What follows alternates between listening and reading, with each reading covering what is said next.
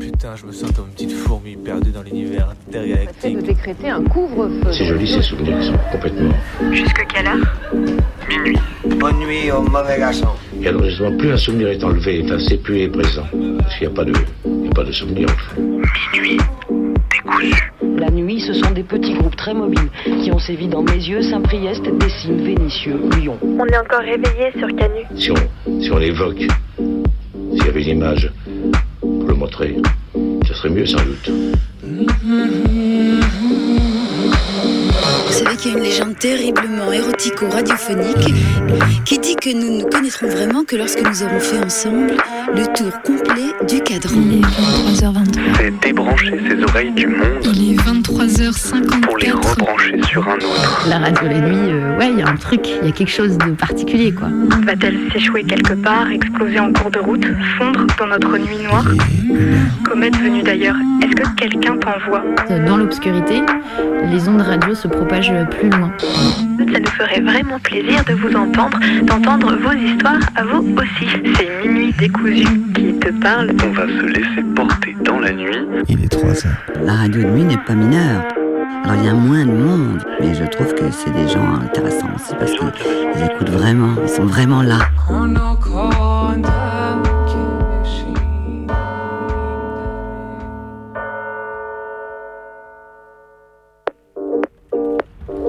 commence par une petite citation trouvée dans le dernier roman que j'ai lu et qui me semble fort à propos. Le mardi est un jour belliqueux. Pas besoin de chercher des explications compliquées. Sa couleur est le noir et son étymologie latine nous apprend que c'est le jour de Mars, le dieu de la guerre. La prise de la Bastille a eu lieu un mardi, le 11 septembre 2001 aussi. Le mardi est toujours un jour dangereux, ce qui m'inquiète d'autant plus que ce soir nous allons à un dîner auquel je n'ai aucune envie d'y aller et que tout le monde sait que les soirées mondaines sont rarement des rendez-vous pacifiques. Pas mal, non? Ça me plaît bien cette idée de mardi dangereux, puisque le mardi est un jour de fête, le jour où je suis née, déjà c'est chouette, le jour où vous écoutez votre émission sur la plus rebelle des radios, fallait bien un jour aussi inquiétant que le mardi pour accueillir Minuit décousu.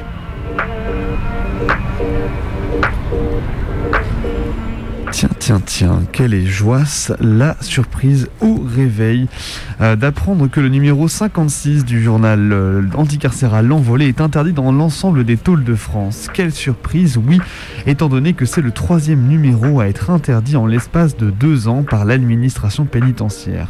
Franchement, c'est un score plus que correct. En 2005 et 2006, déjà l'administration pénitentiaire avait tenté de mener un procès pour diffamation contre la bande de copains-copines qui tiennent l'antenne du 106.3 tous les vendredis soirs sur fréquence Paris pluriel. Pas de bol, la diffamation, ça marche moyen quand ce qu'on décrit est vrai. Pas de bol pour les matons matonnes, il n'est pas interdit de dire et de répéter que la prison tue. Quel que soit le contexte, que l'on rapporte le récit d'une audience au tribunal de La Rochelle pour la mort de Sambali Diabaté, ou que l'on raconte l'acharnement à l'encontre de Romain Leroy, ou que l'on répète que la prison tue à petit feu, à coups de longue peine, à coups d'isolement et de mitard.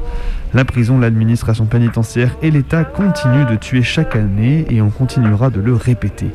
Pour soutenir l'envolée et tous les prisonnières et prisonniers à l'intérieur qui donc peuvent recevoir le journal gratuitement, n'hésitez pas à vous y abonner, c'est que deux balles à l'extérieur et vous imaginez pas ce cas, ce que ça permet.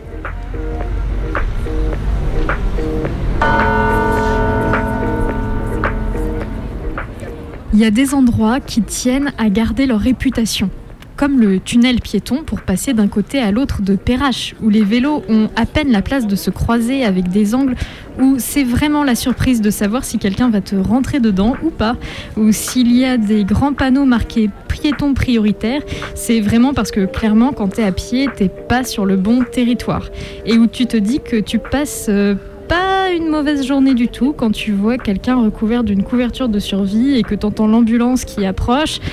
Il y a des endroits comme ça, ils ont sûrement été pensés pour une bonne raison, mais à l'usage, ils donnent vraiment envie de faire des gros détours. Alors quand tu vois que les tentes se multiplient autour et que les gens dorment là, contraints par une politique de porte fermée et de non-assistance à personne en danger, là, tu sais que tu as rempli le curseur de rage pour la journée.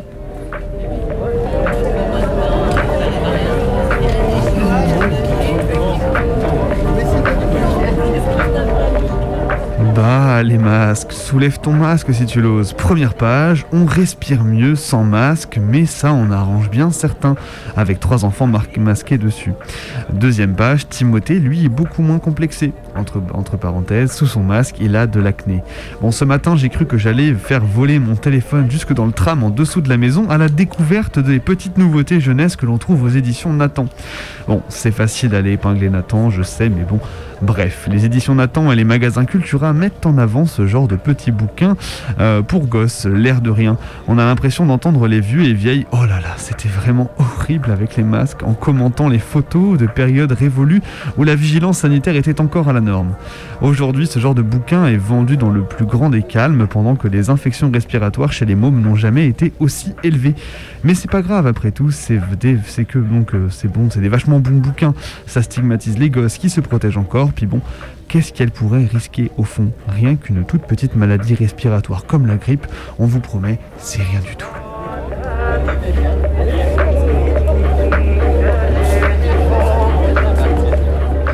Midi. C'est l'heure de la manif. Bon, 11h, on n'a rien dit. 14h, on n'a rien dit. Mais midi, qu'est-ce que c'est nul comme horaire de manif? Alors oui, aujourd'hui, on avait de la chance, il faisait beau, on a pu profiter un max du soleil, bronzer un peu. Mais passé la moitié du parcours, j'ai eu du mal à pas abandonner le cortège à Guillotière pour aller grailler un kebab.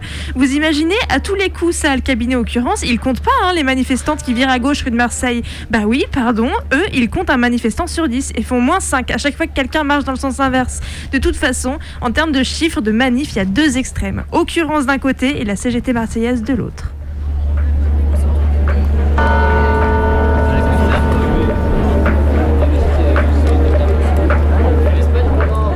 Ça faisait longtemps que j'avais pas pris le bus de nuit.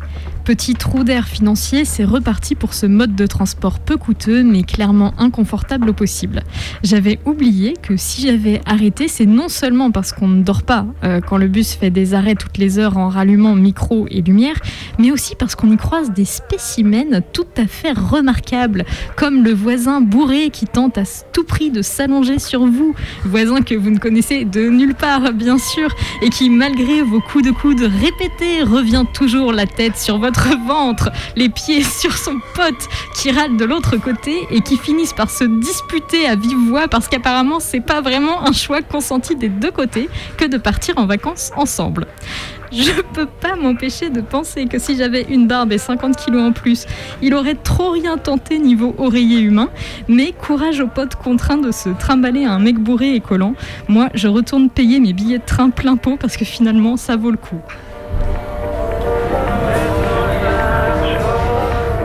Bon, bon, bon, parce qu'il n'y a pas que du négatif hein, ce soir, faut pas abuser non plus. En plus d'une mobilisation tout à fait encourageante pour les retraites, il y a des news plutôt pas trop mal qui nous parviennent de par-delà les Alpes. Visiblement au centre de rétention de Turin, il y aurait une grosse révolte des prisonniers et prisonnières qui serait en cours depuis hier. Trois zones sur quatre ont été détruites par les révoltes et par les incendies. Les prisonniers et prisonnières dorment dehors jusqu'à présent. La révolte s'est visiblement, étendue au CRA de Milan où des incendies ont été rapportés. Force aux prisonnières et prisonniers et liberté bien sûr pour tous en Italie comme en France et ailleurs. Bon, j'admets, j'admets, ce soir j'ai pas trop l'inspi. Ma journée, quoi? Ma journée, bah comme tout le monde, hein, grève, manif, apéro, radio. J'ai le cerveau vidé, ne tourne en boucle depuis tout à l'heure que El Pueblo, Unido et les vulves assassines car la retraite à 60 ans, on s'est battu pour la gagner, on se battra pour la garder, boum boum, ne me remerciez pas. Oui, je suis en total manque d'inspi. Parfois je me dis que j'aimerais bien pouvoir vous demander à vous, derrière votre poste, de me raconter un truc sur votre journée. Comment vous avez réagi à telle nouvelle? Pourquoi votre café du matin vous amené à penser à la déforestation Que sais-je? Est-ce que vous avez réussi à avoir une place pour Beyoncé au Stade de France? Est-ce que vous avez bénéficié de l'opération péage gratuit de ce matin? Vous avez bloqué votre fac. J'espère que vous nous appellerez ce soir dans l'émission pour nous le raconter.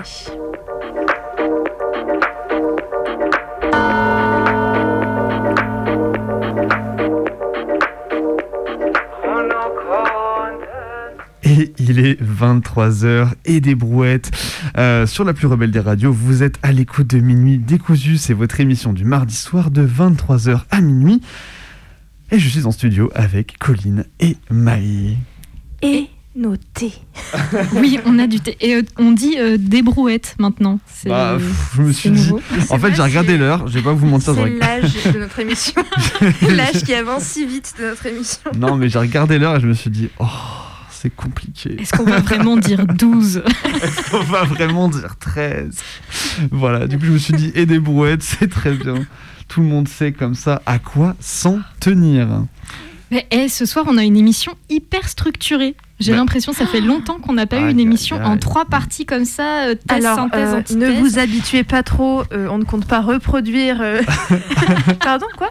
Dans l'autre sens, non, antithèse, Thèse, synthèse. synthèse. Non, non, Oh. L'ordre, on s'en Aïe, fout. aïe, aïe. Écoutez, en tout cas, Aïe, on a aïe, une aïe. émission qui va commencer, comme d'habitude, par un récit d'action Mais oui, militante. on vous exactement. dira euh, le sujet tout à l'heure. Oui. On va enchaîner ensuite avec un témoignage, un documentaire. Ça fait si longtemps qu'on n'a pas réussi à vous faire entendre un témoignage. Ah là là. Allez, j'insiste sur toutes Oh nos là là, failles. mais Allez, dis j'y donc, vais. carrément. Non, mais ça va Creuse être avec les super. mains. Vous allez voir, on est hyper Ah content ouais, de vous trop hâte. présenter ça. Et, euh, et du coup, Bebe, tu veux peut-être en dire deux mots, comme ça on Bien sûr. donne envie. Eh peu. bah, ce soir, en plus, on est dans la thématique, puisque du coup, on va vous proposer un documentaire qu'on a réalisé avec le syndicat des travailleuses du jeu vidéo. Euh, pour continuer donc cette journée de mobilisation nationale pour les retraites, on a décidé donc du coup de vous proposer un entretien avec un syndicat indépendant euh, assez récent, qui a 5-6 ans. Donc, euh, dans l'histoire des syndicats français, c'est pas, c'est pas très très très vieux, mais en tout cas, ça commence à se structurer. C'est un super syndicat avec plein plein d'initiatives trop trop chouettes, euh, qui du coup est présent à chaque fois sur chaque manif. On les croise pas mal à Lyon, ils ont des super drapeaux. Euh, et on s'est dit, bah tiens, c'est l'occasion, ce soir, on en va faire un documentaire avec eux. Et pour continuer dans le thème, Colline, tu nous as aussi préparé un petit format spécial, une traversée de textes de son de voix. Bah, une traversée euh, faite au zoom, surtout, euh, car euh, je suis euh, Tournée une, montée. une resca- Tout à fait tournée-montée. Alors là, euh, tournée-montée, je suis une Alors, rescapée de la grève. pour expliquer à nos auditeurs, ce tourner monter, c'est cette pratique qui consiste à allumer votre enregistreur et à l'éteindre dès que vous avez, euh, vous voulez arrêter d'enregistrer et à ne pas faire de montage derrière. Tout à fait. J'ai quand même fait un petit montage derrière, mais voilà, euh, j'ai voilà. gardé l'ordre, on va dire. Elle ça a va, dit- ça va. Elle a dit tout à fait tourner monter et il y a déjà de la triche. Bon, écoutez, je pense qu'il est temps euh, d'arrêter la casse hein, et on, va, on va, on va, commencer. on va- On va commencer avec une, euh, un récit d'action militante. C'est ça. Moi qui vous en parle ce soir. Il s'agit du collectif et désormais même de l'association Stop Ficha.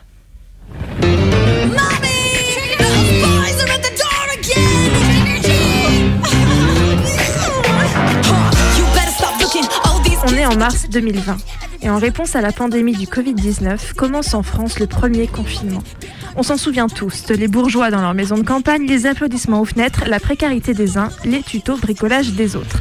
Les enjeux et les conséquences sont innombrables et celui des violences faites aux femmes est deviné, dénoncé sans que réellement de mesures soient prises. Des mois plus tard, les chiffres tomberont et on saura que non seulement les violences conjugales lors des confinements ont augmenté, mais pour 30% des victimes, c'est également à cette période-là qu'elles ont commencé. Alors que certaines prennent des coups dans leur ménage dans l'intimité des appartements et des maisons, les outils de domination patriarcale se développent aussi, comme tout le reste à cette époque, sur Internet.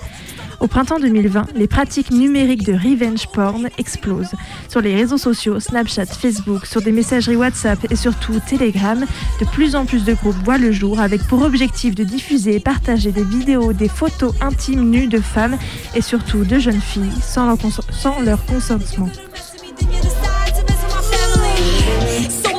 Les comptes Ficha, pour la plupart, c'est des euh, contenus intimes accompagnés d'informations personnelles des victimes, euh, telles que le nom, le prénom, l'âge, le numéro de téléphone, les réseaux sociaux, les informations des parents parfois, donc ça peut partir super loin. Et tout ça, en fait, affiché sur des comptes exclusivement créés pour afficher euh, bah, ces personnes-là, en fait. On retrouve des, des- des mères, on retrouve des, des personnes très jeunes, parfois des jeunes filles âgées de 11 ans, 12 ans, donc vraiment, c'est au niveau des âges et tout, on est vraiment multiples. Quand tu es affiché sur la cyberplace publique, du coup, tu es aussi affiché sur la place publique. Tu es dépossédé de ta vie, les gens te reconnaissent, tu les connais pas, on t'agresse dans la rue, on t'envoie des DM sur Insta. C'est pour ça aussi qu'on ne doit plus dire éteins ton téléphone et ça va passer, puisque ça ne passe pas. Ces comptes ficha qui affichent leurs victimes existaient avant le confinement. Mais au printemps 2020, ils se multiplient. Ils sont alimentés par des ex-petits copains qui envoient au groupe les photos de nus, les vidéos intimes de leurs ex-petites amies pour se venger d'une rupture ou autre. Mais ces vidéos et photos ne circulent pas seulement, entre guillemets, seulement dans des cercles d'amis et même de connaissances. Les comptes Ficha ont des milliers d'abonnés et capitalisent sur leur contenu. Pour les rejoindre, il faut parfois payer, de même que pour avoir accès à certains contenus. Les victimes, quant à elles, souvent mineures, sont complètement isolées, et d'autant plus à cette période du confinement. Elles n'osent souvent pas en parler à leur entourage, par honte ou par peur parfois de subir des violences intrafamiliales.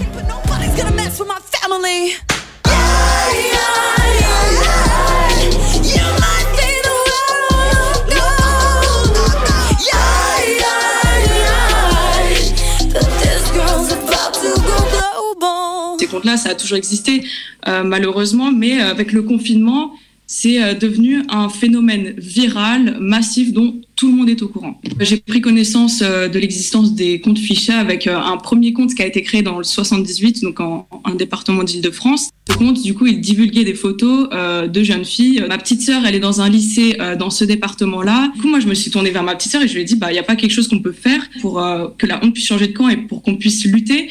Et elle me dit, mais en fait, c'est devenu banal. On a l'habitude et si on parle, on se fait frapper. J'ai contacté les services de protection de l'enfance qui m'ont donné des liens de signalement. Ils m'ont aussi demandé d'envoyer des captures d'écran de ces comptes. Euh, sauf que le lendemain matin, en fait, je me suis réveillée avec plein de notifications et ma petite sœur qui me dit, en fait, euh, maintenant, il y a des comptes créés pour chaque département.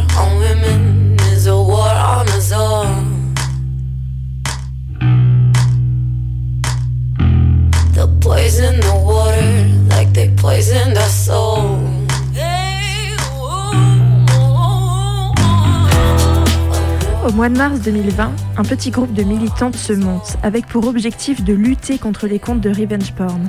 Leur objectif, repérer, signaler et faire fermer au plus vite toutes les pages et les groupes qu'elles repèrent, protéger les victimes.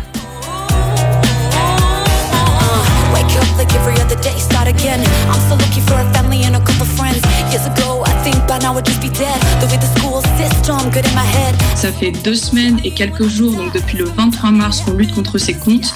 On a dû en faire sauter plus de 150. Voilà.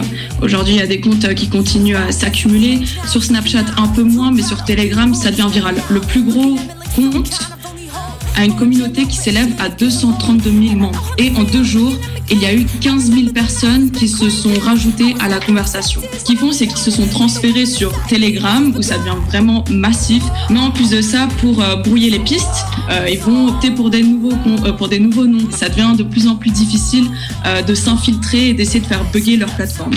Suite à ça, ce qu'on a fait, c'est qu'on a créé euh, une conversation sur euh, Instagram et une autre conversation sur Twitter. Chaque jour, on s'envoie une liste des comptes encore actifs. On signale ces comptes, bien évidemment, euh, sur les plateformes directement, donc Telegram et Snapchat, également sur les sites comme Farost, donc le site du ministère de l'Intérieur. On les signale également auprès de NetEcoute, donc le service de protection de l'enfance. il y a aussi des chats avec la gendarmerie qui sont ouverts 24 heures sur 24 qui sont disponibles. Et on a aussi développé une nouvelle technique, c'est la technique des floods. Your own While others will suffer these homophobes If your son says he feels gay, he is gay Would you rather his whole life be thrown away? What's it matter if some boys just fall in love?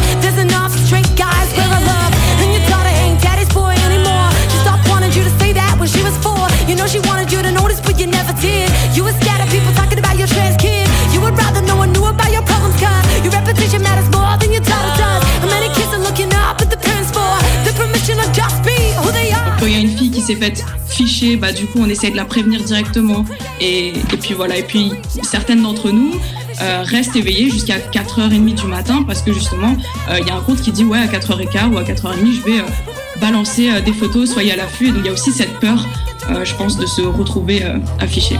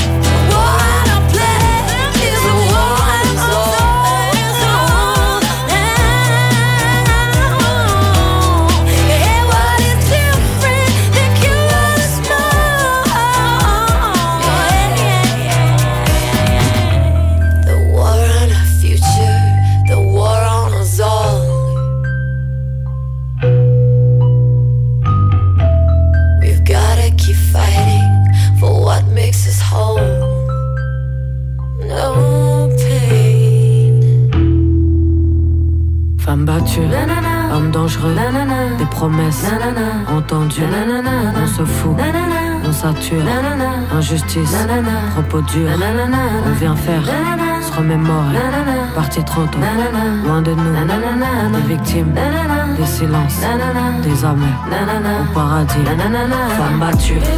C'est sur Internet qu'est né ce nouvel outil de domination. C'est aussi sur Internet que se joue cette lutte. Signaler en masse les pages, rester vigilante, mais aussi prévenir les victimes, les accompagner, rompre leur isolement, sans compter des stratégies plus offensives de saturation des pages et des groupes pour les faire bugger c'est l'auto-organisation face à des institutions qui ne se donnent pas les moyens d'agir efficacement et face à un système judiciaire et pénal intrinsèquement inefficace. Le collectif Stop Ficha, désormais constitué en association, continue encore aujourd'hui de lutter contre le revenge porn. Les attentions qui se portaient auparavant, il la pensait très méchante. Elle disait que c'est trop gentil, mais se sont-ils déjà demandé ce qu'elle a subi adolescente? Le sujet devient sensible, dis-toi qu'on n'a pas attendu les Il y a une victime qui a voulu déposer plainte dans un commissariat, ils l'ont refusé, euh, et après finalement le policier lui a dit bon moi je pourrais pas prendre ta plainte, par contre je veux bien voir les photos. Pardon Voilà, il voulait voir ses nudes. Déjà, on va rappeler la base, ils n'ont pas le droit de refuser sa plainte. C'est toujours le même sujet, c'est un truc de dingue. Quand on va déposer plainte pour ce type d'infraction, si on a envie que ça aille quelque part, il faut arriver avec des preuves. Donc il y a cette démarche qui est difficile, qui est d'aller montrer ces images qu'on a nous-mêmes prises, qu'on a nous-mêmes envoyées. Et en fait, comme il y a encore beaucoup de honte à ce niveau-là, il y a une forte culpabilisation des victimes qui en fait fait que parfois la victime ne se considère même pas comme victime. C'est pas moi qui ai finalement décidé de porter plainte, c'est plutôt ma maman quand elle m'a récupérée chez une amie. euh, Elle a été mise au courant euh, par euh, le directeur du collège. Maman, elle m'a dit directement on y va, on va porter plainte. Ok. Moi, c'était pas du tout ce que j'avais imaginé. En fait, euh, même, on pourrait presque dire que je n'y avais même pas pensé à porter plainte. Je ne pensais pas que c'était assez grave. Ce jour-là, on a été au commissariat en fait. J'ai porté plainte contre X avec les preuves euh, des comptes euh, sur les réseaux sociaux, compte Instagram, compte Snapchat, tout, pour, euh, pour qu'ils puissent réussir à retrouver euh, la personne en fait. Quand je porte plainte, on me fait comprendre en fait, maladroitement que ça va sûrement servir à rien. On peut pas nier qu'aujourd'hui, encore, souvent, quand on se présente au commissariat pour ce genre de fait, on nous dit circuler, il n'y a rien à voir. Donc euh, ils me disent euh, oui, mais c'est- c'est sur internet quoi. C'est minimiser les faits dont ces jeunes femmes sont victimes. C'est extrêmement grave. C'était complètement inconfortable pour moi. J'attendais juste qu'on me dise euh, on va te sortir de là, on est là, t'inquiète pas. Et elle, non, elle m'a juste dit euh, non mais tu te rends compte de ce que t'as fait. Avec un regard noir et qui me jugeait, qui me regardait à peine. Et qui a dit à ma mère après euh, votre fille elle aurait pu se retrouver découpée dans le coffre d'une voiture. Injustice, propos durs, jamais sans, on vient faire. Donc euh, on continue de lutter et j'aimerais euh, vraiment passer un message aux victimes que vous n'êtes pas seuls. On est là, euh, on est tout ensemble et on continuera de lutter.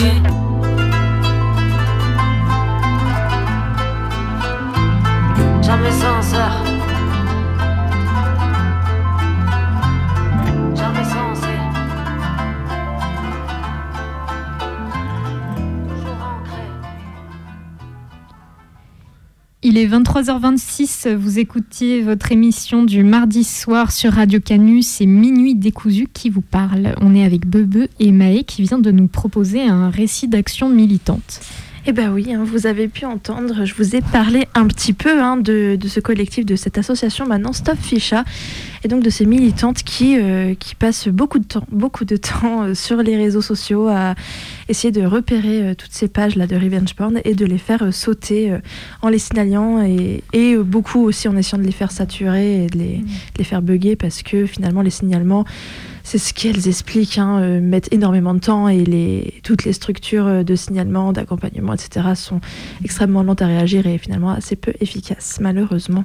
Et ce qu'on disait tout à l'heure euh, hors émission, c'était euh, que souvent on a tendance un petit peu à critiquer les formes de militantisme euh, sur les réseaux et tout et tout, en disant que bah, c'est des formes de réseau, des formes de militantisme des fois qui vont pas trop sur le terrain. Mais parfois, en fait, comme sur ces cas de figure-là, en fait, c'est des formes de militantisme qui sont vraiment essentielles et finalement qui réalisent un Internet terrain, euh, devient le terrain en fait euh, ça, de, ouais. de lutte militante parce que ça devient aussi le terrain de, de formes de domination, de violence patriarcale euh, extrêmement matérielle. hein. Et puis euh, Internet, on y passe quand même une grande partie de nos vies.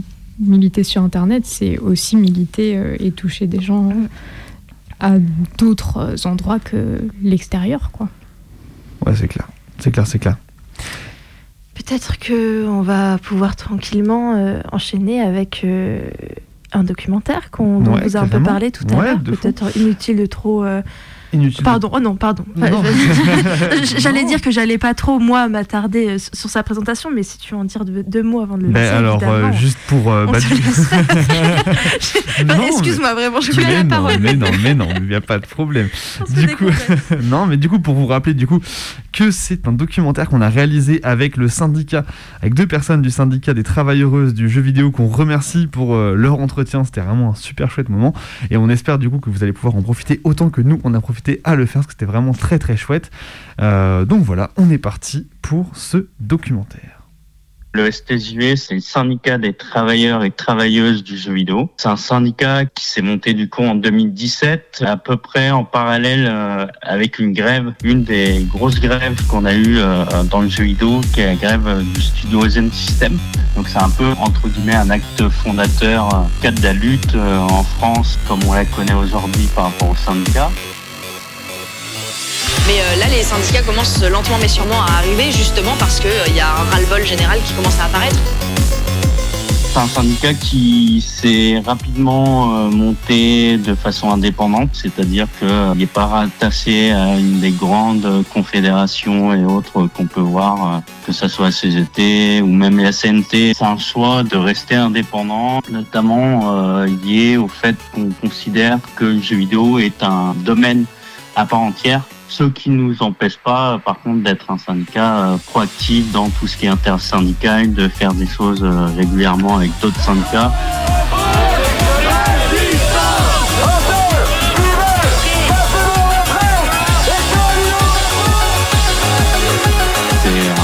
Qui se veut le plus horizontal possible. Donc on, a très très peu de postes entre guillemets de pouvoir. Il y a deux postes qui sont légalement obligatoires, qui sont trésoriers et secrétaires, donc on les a. Et on a un organe euh, qui est là pour regarder que ce qui se fait au syndicat est ok avec les statuts du syndicat qui sont euh, rébattus euh, chaque année à l'Assemblée générale. On, est, euh, on a aussi pour objectif de représenter et défendre vraiment tous les travailleurs et travailleuses qui, euh, qui permettent de jouer à des jeux vidéo. Donc ça va aussi bien des développeurs que euh, des créatrices de contenu. Enfin, c'est c'est assez large. Quoi. Pour l'instant, on est à Paris, Lyon, Lille, euh, Nantes. On a des camarades à Bordeaux aussi. En fait, on est implanté un peu partout en France.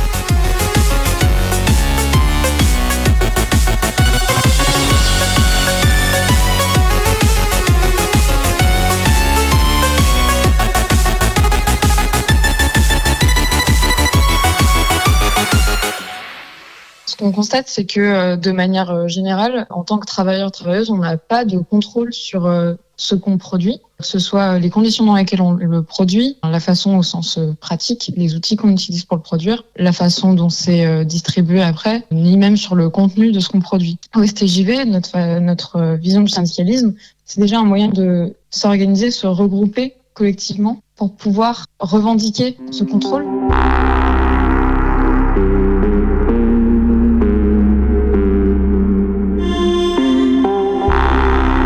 Ça passe à la fois par du coup euh, un, le syndicat en tant que lieu pour euh, travailler ensemble sur ces revendications, réfléchir à qu'est-ce qu'on veut faire, pourquoi, à quel, objectif, et aussi euh, bah, un lieu de socialisation parce que pour pouvoir créer ce collectif, bah, on a besoin de connaître avec qui on travaille, avec qui on lutte, et après au sein de l'entreprise amener ces, ces revendications qui sont vachement plus faciles à porter et à faire entendre quand on est plusieurs que quand on est isolé et, euh, qu'on peut euh, bah, subir de la répression et, euh, et du harcèlement. Et ce qu'il faut avoir en tête aussi, c'est que bah, du coup, ça a forcément directement un impact sur les travailleurs, mais la production, elle a un impact sur l'ensemble de la société, surtout dans, dans un domaine aussi culturel que le jeu vidéo. Euh, le fait que la politique était un peu ignorée dans les jeux vidéo, ça a laissé un petit peu le champ libre à- aux premiers qui voudraient l'utiliser. Et les premiers qui ont voulu, entre guillemets, l'utiliser, bah, c'est l'extrême droite qui a compris que euh, rapidement, face à des jeunes qui étaient relativement influençables, qui étaient euh, en, en quête d'une communauté, euh, en arrivant avec des idées très racistes, très sexistes et tout ça, ils ont réussi à fédérer pas mal de jeunes, fédérer pas mal de Le jeunes. contenu des jeux a un impact non négligeable sur, euh, sur la société. Donc euh, pour nous, c'est super important de pouvoir euh, pas que ce contenu soit pas décidé par une poignée de personnes, mais bien par, euh, par l'ensemble euh, des personnes qui travaillent dessus.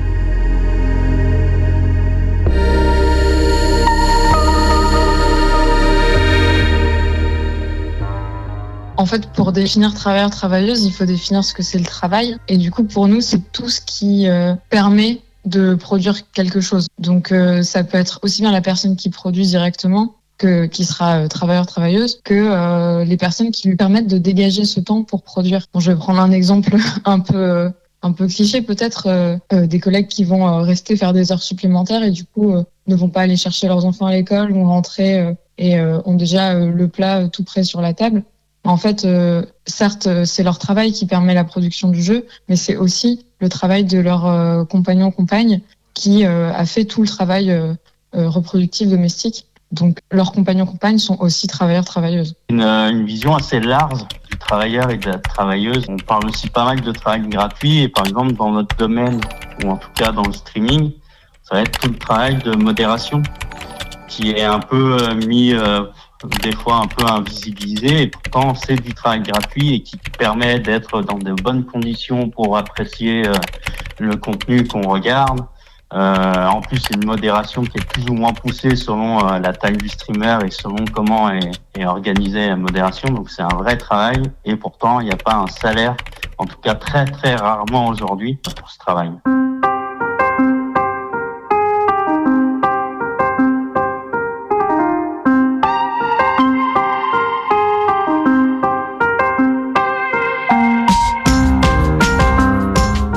Une industrie qui est quand même assez large parce que ça touche à la fois la branche matérielle, donc ça va être les réseaux de distribution, les personnes qui euh, produisent les machines, mais aussi les personnes qui produisent les jeux en tant que telles, la partie logicielle, et aussi après bah, toute la distribution, les personnes qui vont faire la promotion, mais aussi les personnes qui vont se former à faire euh, à faire tout ça, donc les étudiants, les personnes qui vont former les personnes qui, qui se forment, et après tous les créateurs de contenu, les streamers, les youtubeurs, les cosplayers, les journalistes, Tout ça pour nous c'est l'industrie du jeu vidéo. Et du coup, c'est en ça que c'est pas seulement une industrie informatique, c'est une industrie qui est beaucoup plus large, c'est aussi une industrie culturelle.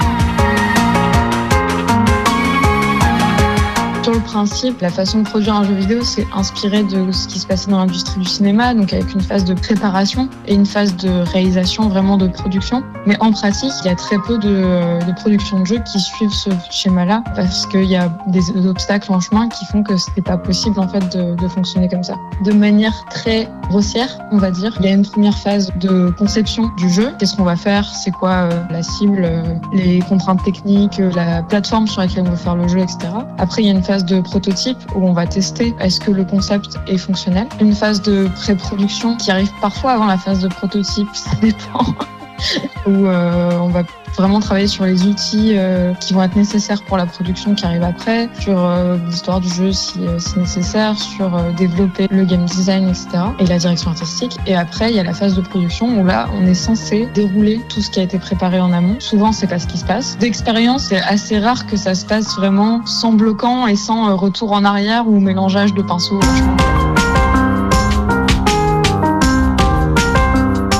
La production ne va pas s'arrêter en fait à la sortie du jeu, déjà parce que la plupart du temps il y a une phase de correction des bugs qui arrive tout de suite après pour avoir le jeu le plus clean possible après un petit téléchargement de pack euh, de correction.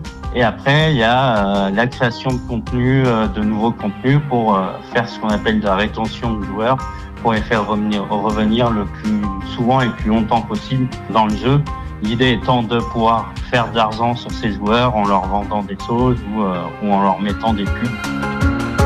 J'avais joué à Angry Birds 2 il y a quelques temps et je me souviens être arrivé assez vite à un niveau où le challenge est devenu hyper hardcore. Je roulais sur le jeu depuis le début et là, impossible de passer. Et pour retenter ma chance, je devais attendre une heure pour récupérer une vie. Exactement comme ces jeux arcade, certains free-to-play ont été designés pour frustrer le joueur à un moment donné et l'inciter à lâcher sa monnaie. La différence est que seule une petite partie des joueurs paye réellement, mais la population qu'on peut atteindre avec un jeu gratuit sur l'App Store est un poil plus importante que celle d'une borne dans un bar de province. C'est des productions qui sont sur le long cours et qui parfois sont à flux tendu. Puis aujourd'hui, on a aussi très rarement de moments de battement entre deux projets parce qu'en fait, euh, il y a un premier projet qui se fait et pendant que ce projet est en production ou est en phase de sortir, bah, la pré-production du prochain est déjà commencée. Donc il n'y a aucun moment où euh, les studios peuvent se poser, réfléchir réellement à comment améliorer ces outils, à comment améliorer ces méthodologies, etc.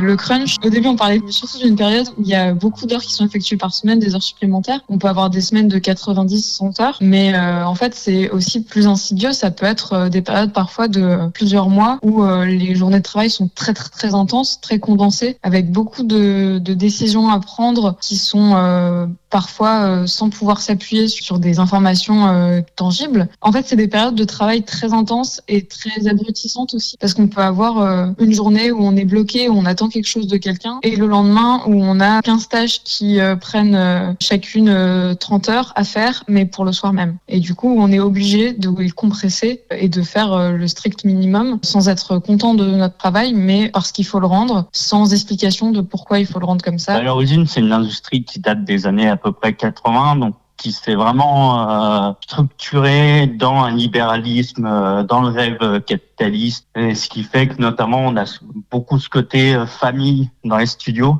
et dans les campus. Donc c'est quelque chose qui euh, forcément euh, masque un peu une front- la frontière qu'il peut avoir et les, la subordination que tu peux avoir entre un patron et les employés. Et, euh, et ce qui fait qu'il y a une politisation euh, du côté des employés, notamment une politisation de gauche assez tardive, ou en tout cas qui n'était pas forcément beaucoup exprimée. Euh, du cas ces dernières années où on a vraiment eu un nombre conséquent de scandales, que ce soit à l'étranger ou en France, que ce soit des plans sociaux. Euh, on pense notamment à Bizarre Versailles en France. Ça a été mis en avant ces dernières années, ce qui a permis une prise de conscience et on, on voit euh, depuis un ou deux ans, notamment aux États-Unis, l'explosion du nombre de, de syndiqués et de syndicats dans les boîtes et notamment Activision Blizzard King où là on est vraiment sur un enjeu euh, de, politisation du jeu vidéo et de syndicalisation et de mise en, en pratique et en exemple pour d'autres euh, studios. Ça, ça rejoint aussi un peu la grève que deux, les deux syndicats euh, français ont pu euh, demander.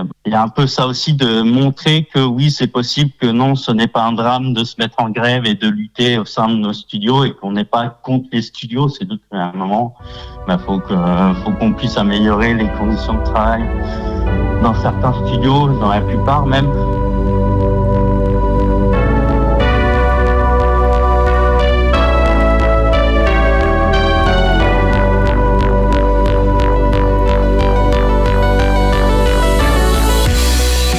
Le gros cœur du essentiellement de la plupart des syndicats et d'une autre aussi, c'est du soutien à la fois moral et juridique. Donc accompagner les gens qui peuvent se poser la question sur un contrat ou tout simplement dire bah écoutez, je suis pas bien dans le boulot, je suis au bord du burn-out, qu'est-ce que je dois faire? Et bien sûr, le gros du travail syndical sur cette partie juridique, c'est forcément tout ce qui est euh, lié au prud'homme, sachant que au syndicat, on n'a pas besoin d'être syndiqué pour être aidé. Tout le monde est à la même enseigne en termes d'aide. C'est tu demandes de l'aide et on te donne euh, toute l'aide qu'on peut, euh, qu'on peut te donner. Après, euh, dans les trucs un peu moins visibles, ça peut être des interventions en école pour sensibiliser.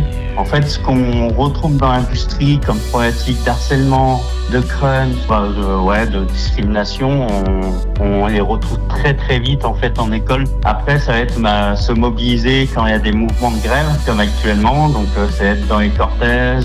ça va être aider qui est euh, recherche, que ce soit des étudiants ou des chercheurs euh, universitaires. euh. Et euh, sur ce côté aussi recherche, en interne, on a les personnes qui font de la statistique, parce que actuellement, les, les chiffres qu'on a sur l'industrie en France sont des chiffres qui viennent du syndicat patronal. Du coup, bah, nous, on voulait quand même avoir des chiffres de l'autre côté, euh, avoir une idée de comparaison et puis aborder d'autres d'autres problématiques avec nos questionnaires en direction des travailleuses et travailleurs du jeu vidéo.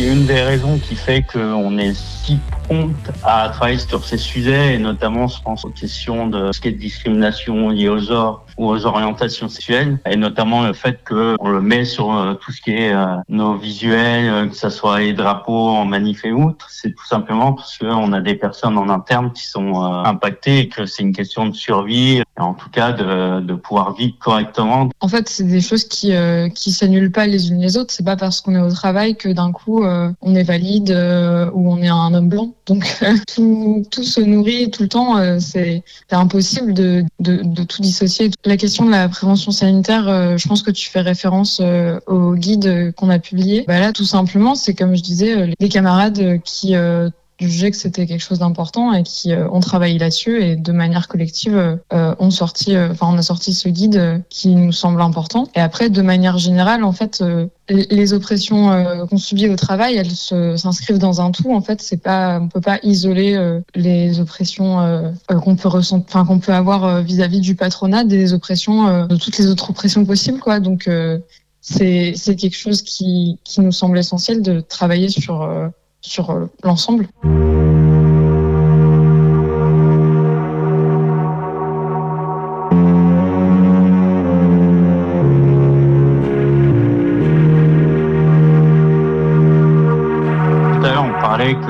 on a parfois des conditions de travail euh, assez C'est que du coup, on a des carrières qui ont tendance à être euh, hachées, donc forcément à créer des, périodes où on cotise pas ou pas autant, ou même des carrières où tu as des reconversions à partir de 35 ans, qui est à peu près c'est le chiffre un peu moyen de du moment où tu pars de l'industrie, parce que en fait tu as une vie de famille et tu fais non mais c'est plus possible.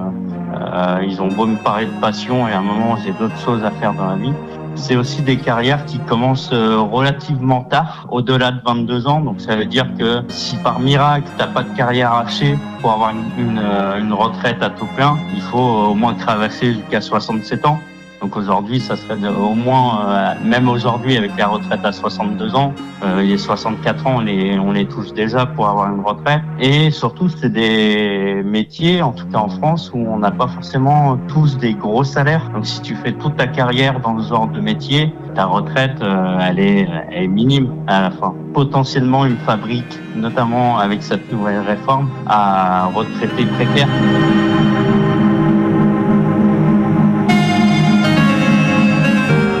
Les personnes qui sont dans l'industrie ne l'ont pas encore forcément testé parce qu'on a très peu, voire pas du tout de retraités de l'industrie. Les, personnes les plus vieilles dans l'industrie, elles ont à peu près 50 ans, en tout cas en, tant que travailleurs, travailleuses, donc elles ont au moins 10 ans à tirer encore, euh, bah, même un peu plus peut donc c'est quelque chose qui peut paraître assez éloigné, et pourtant, euh, quand on y réfléchit deux secondes par rapport à cette, euh, à cette réforme, les conséquences, elles seront, elles seront brutales au final.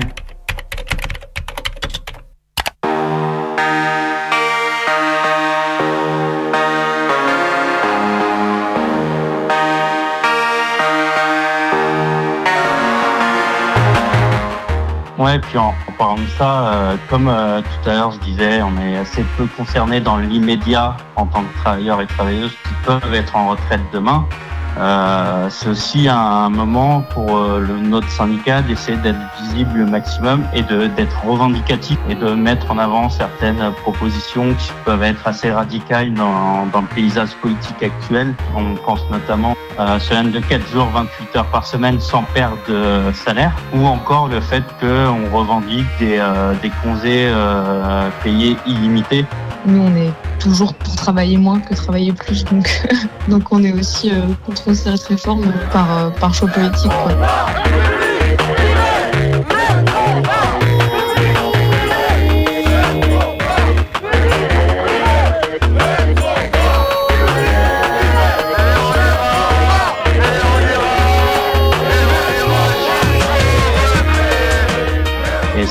Mobilisation, c'est euh, c'est aussi l'occasion d'essayer de les mettre en avant quand on a, la parole. Euh, J'allais dire ne pas hésiter à venir nous voir, notamment parce qu'on est toujours friand de distribuer euh, nos petits badges euh, et nos petits goodies qu'on a avec nous et puis discuter euh, avec euh, d'autres personnes euh, qui sont en manif. C'est toujours un plaisir, donc faut pas hésiter.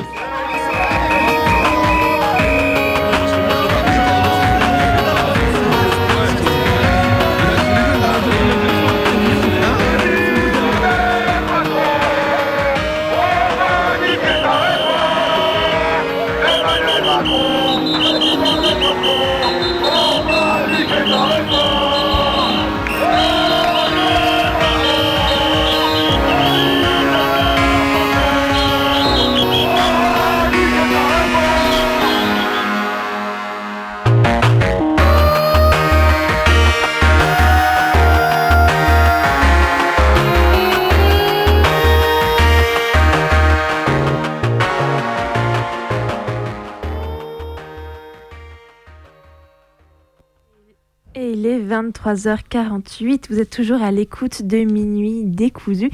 C'est votre émission du mardi soir sur Radio Canu ou du mercredi sur les ondes en rediffusion de Radio Cause Commune. On vient d'entendre donc euh, ce témoignage de deux personnes du STJV, le syndicat des travailleuses du jeu vidéo. Bebe, c'est toi qui les as eues au téléphone on les remercie d'ailleurs pour, euh, pour avoir accepté de répondre à, tes questions. Carrément, et puis bah du coup on les a retrouvés tout à l'heure euh, du coup en manifestation à Lyon. Donc comme ils l'ont pu le dire, effectivement ils sont présents dans quasiment toute la France maintenant et du coup ils sont présents dans toutes les manifestations. Donc n'hésitez pas à aller les voir, leur parler. Euh, ils ont plein de choses à vous raconter, plein de goodies à vous donner. Ils ont des super drapeaux, ils sont super sympas. Bref, écoutez, n'hésitez pas à aller les voir. On est comme- là pour les goodies Mais, eh, eh, Ouais écoutez, euh, voilà. là- Il n'y a pas que la lutte, ok Euh, Il y a aussi la collection. il y a aussi la collection, d'accord. collection, c'est Euh, important. c'est important. Euh, non, mais plus sérieusement, voilà. Donc du coup, euh, comme elles ont pu le, le rappeler, n'hésitez pas à passer les voir. Ça fait toujours plaisir euh, d'avoir des retours en direct, en manif. Et du coup, bah, pour continuer cette émission, je crois qu'on va passer un petit, un petit son. Oh ouais, un, Un petit, petit son. son. Un Mais- petit mais quel son. son, du coup Euh, Un petit son qui me fait plaisir. Euh, Ah. Ça s'appelle Les mots d'amour. C'est de Mayra Andrade. Euh, c'est une chanson que j'ai découverte euh, à la radio, comme c'est euh, comme c'est surprenant. Euh, mais là où en fait il y a eu vraiment surprise, c'est que à l'écoute, je me suis dit ah c'est super beau cette reprise. Je- J'étais persuadée. Là, mais vous allez en- entendre, mais je me suis dit ah mais ça ça doit être une une vieille chanson super belle euh, de d'un grand euh, d'un grand chanteur, d'une grande chanteuse, euh, et elle le reprend un peu un peu rythmé. Et en fait, non, c'est une création originale. Et du coup, je tiens à saluer parce que le, le- les textes sont super. Enfin voilà, ça fait, euh, ça fait grande fait chanson. quoi. Ça fait, euh, ça fait, ça fait matrimonial, quoi. Eh bien, ouvrez grand vos oreilles alors. La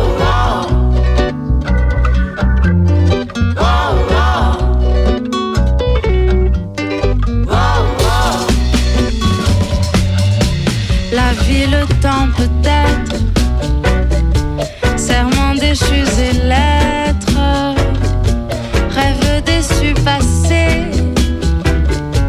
Il est des phrases damnées qui m'écorchent la bouche, me froissent les pupilles, me hérissent ses louches, les ailes et les papilles,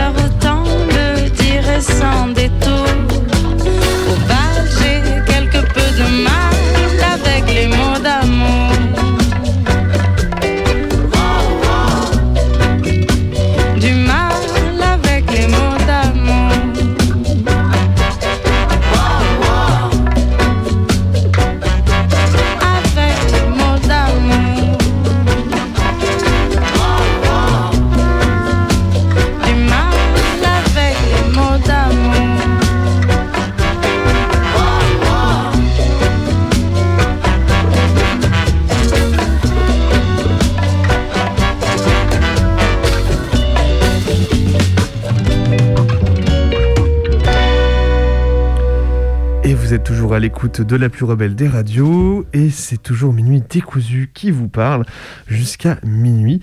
On est là pour en découdre avec la nuit et après donc du coup ce petit récit d'action militante, ce documentaire avec le STJV, on va continuer l'émission ce soir avec un, un format, une traversée, une traversée, on avait vous annoncé du tour des montées, on va pouvoir en- on essaie des termes techniques ce soir euh, autour de la table.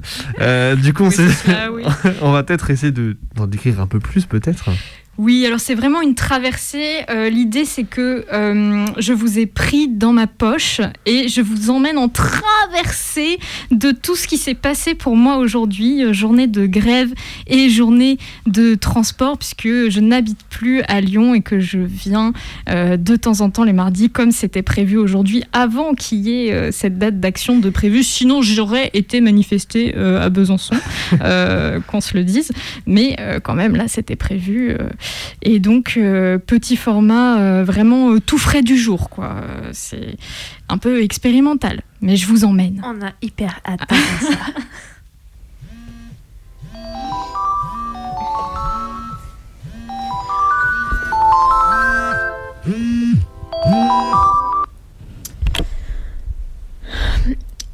Il est 4 heures du matin. Euh, mon réveil vient de sonner. Je me lève parce que j'ai une, une longue journée. Une longue, longue journée qui m'attend. C'est la grève aujourd'hui. Là, par exemple, vraiment, on s'y croit. On se dit, elle se lève, courageuse, euh, dis donc, c'est super. Mais en fait, pas du tout. J'ai fait ça à 10h ce matin. C'est ma chance. Dijon, voie A. Il est annoncé à l'heure. Incroyable. On nous aurait donc menti. Faut que j'attende d'être dedans pour, euh, pour y croire. Ça semble un peu trop beau pour être vrai. Éloignez-vous de la bordure du quai, s'il vous plaît. Le train TER numéro 894 018 en provenance de Belfort entre en gare. C'était donc pas un rêve, c'est vrai ce qu'on dit. Le TER du jour de grève, il est là. Et là, par exemple, je suis pas du tout surprise de trouver le train puisque c'était annoncé sur l'appli SNCF. Les choses sont bien faites, même un jour de grève.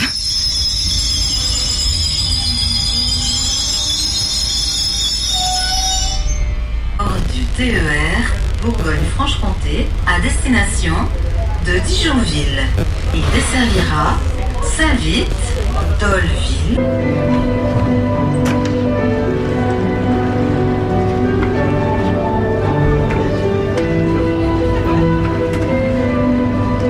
Bon, les pianos de gare sont pas en grève.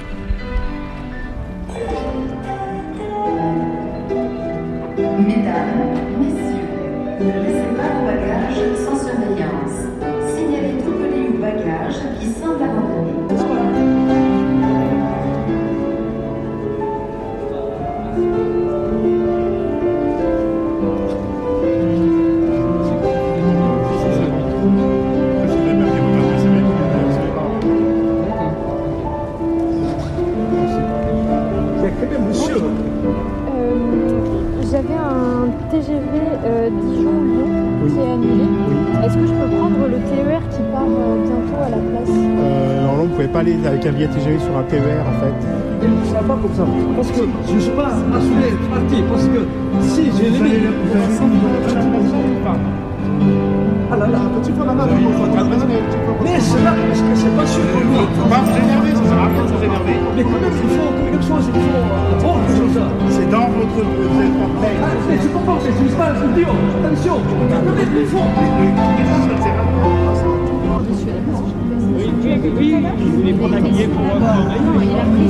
Vous avez plusieurs personnes. Il y a personne qui est capable de m'utiliser. Attendez, on est en train de s'expliquer. Attendez, on essaie de trouver une solution. Bon, à toutes, Oui, oui, oui, attendez. démarche, c'est pas. On va chercher, attendez. Non, mais on va, on va trouver. C'est nous, ça ne commence pas comme ça à Séoul. Voilà. Déjà plusieurs paiements, ça marche pas très bien. voir Et si- finalement, on va voir. C'est nul service. Oui, oui, on va trouver. On va regarder, monsieur. Ne vous inquiétez pas, ne vous énervez pas. Eh, On a que- entendu. Mais, mais j'ai entendu votre, entendre votre grève et votre prétexte comme ça. Ça va pas très bien.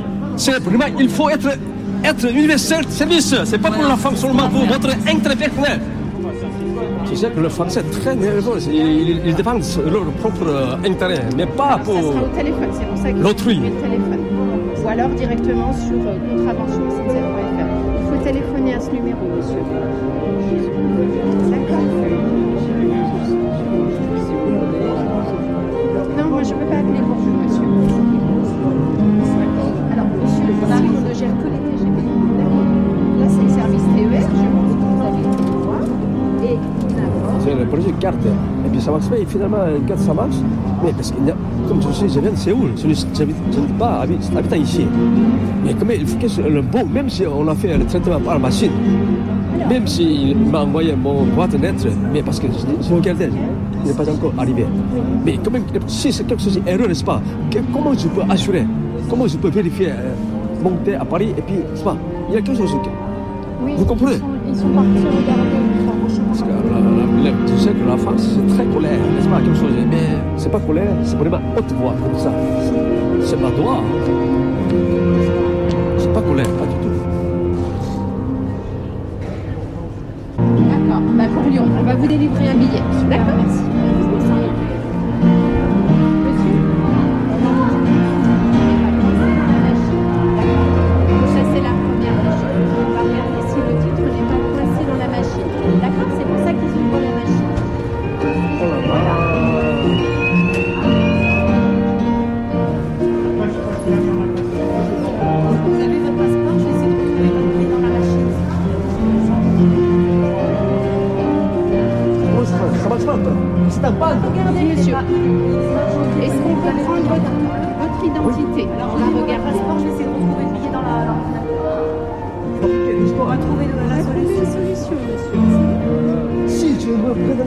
Ça, mais qu'est-ce que C'est franchement nul, nul, nul. C'est vraiment. hein, Je ne voudrais pas demander pardon, même pas. C'est nul.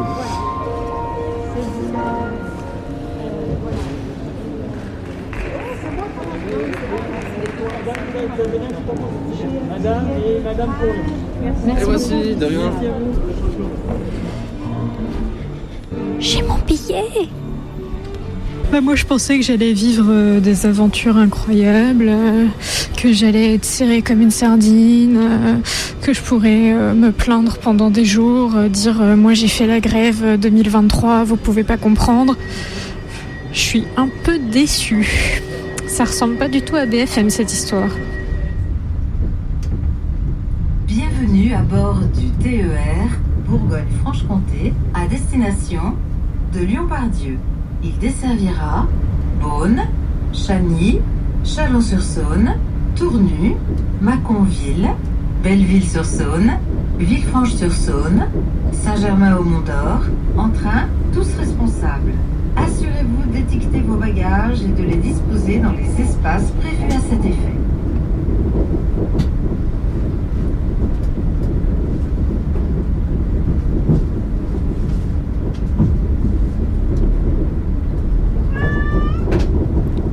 Que je me régalais de la vue du chat en laisse sur le siège à côté de moi. Pendant ce temps-là, on m'envoyait des vocaux de la manif de Paris que je vais donc euh, finir par vous laisser euh, découvrir. C'était une toute autre ambiance.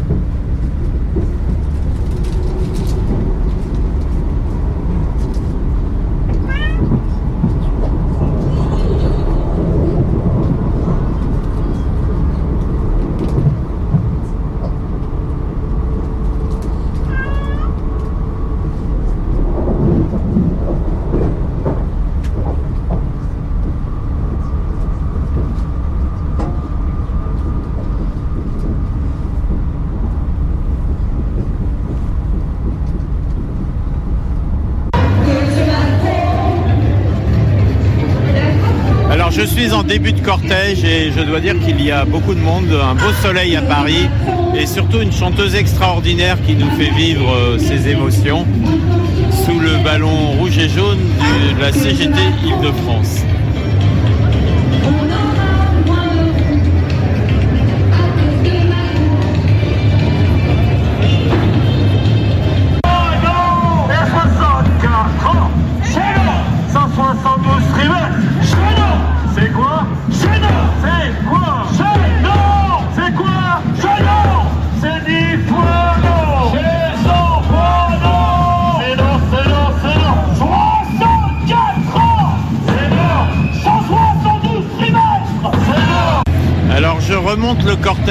Pour aller vers euh, l'opéra.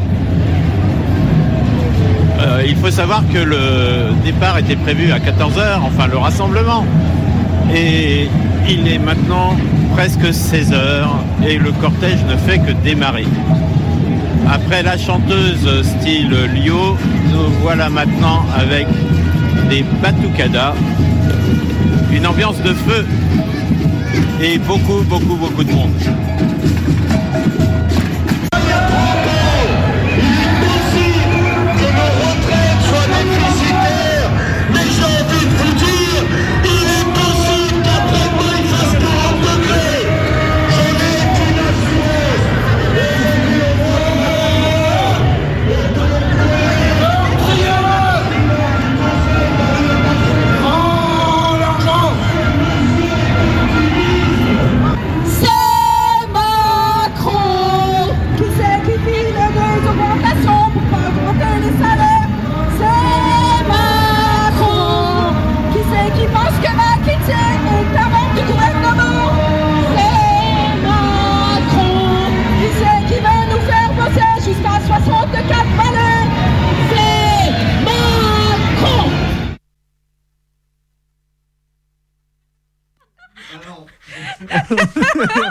J'ai tellement été surpris de la fin Merci à notre envoyé spécial. que du coup j'en ai oublié de voilà de continuer l'émission finalement. Mais du coup, on va se quitter là. Euh, Allez. sur cette belle note. Jingle. Générique.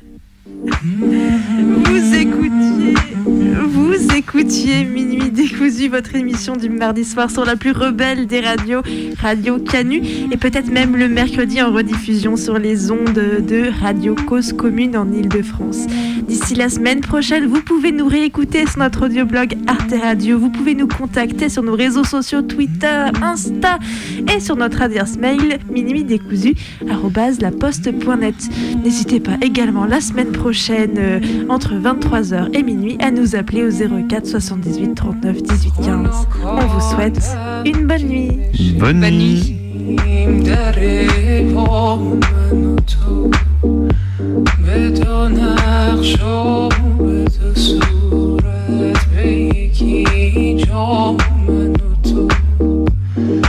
خوش و فارغ